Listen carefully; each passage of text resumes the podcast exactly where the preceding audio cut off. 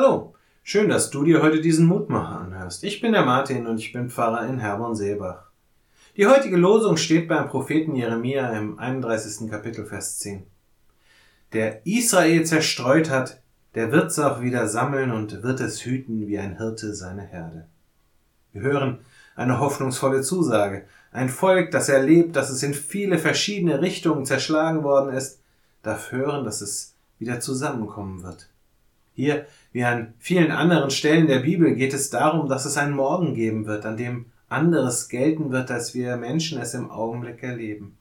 Auch das Osterfest der letzten Tage lässt diese Botschaft laut werden, in der wohl krassesten Gegenüberstellung, die wir Menschen uns vorstellen können. Selbst der Tod kann der Macht Gottes Neues zu ermöglichen nicht im Wege stehen. Mit dieser Hoffnung dürfen wir allen Herausforderungen begegnen. Immer wieder dürfen wir uns bewusst machen, Gott wird uns einen neuen Morgen schenken. Das wird nicht unbedingt unmittelbar heute oder morgen greifbar werden, aber es wird dennoch passieren.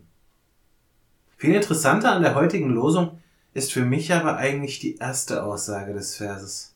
Denn dort macht der Prophet darauf aufmerksam, dass auch das Vergangene mit dem zu tun hat, der die Zukunft schenkt.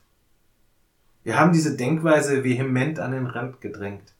Zu sehr ist sie immer wieder dazu missbraucht worden, um anderen ihre Fehler vorzuwerfen und dies oder jenes Ereignis zum Strafgericht Gottes zu deklarieren. Dennoch finde ich diesen Gedankengang unheimlich wichtig.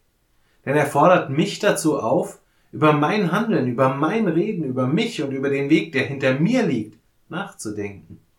Und wenn ich das tue, dann erkenne ich Gottes Wirken selbst dort, wo ich durch die Ereignisse arg herausgefordert war.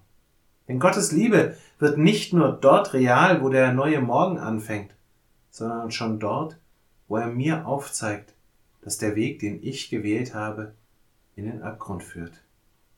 Gott, himmlischer Vater, du schenkst uns immer wieder einen neuen Morgen, selbst nach der Todesnacht. In dir dürfen wir immer darauf vertrauen, dass es weitergeht, selbst dort, wo nach unseren Maßstäben doch eigentlich alles vorbei ist. Hab Dank dafür. Aber hilf uns, hilf mir, dass ich dabei nie übersehe, dass du mir schon längst gute Wege gezeigt hast, um das Leben zu gestalten. Hilf mir, mich immer wieder an deinen Beispielen zu orientieren, damit ich nicht in die Irre gehe, sondern mein Leben im Licht deiner Liebe führe. Amen. Auch morgen gibt es an dieser Stelle wieder einen neuen Mutmacher, für heute wünsche ich dir einen guten und gesegneten Tag. Bleib gesund, aber vor allem bleib behütet.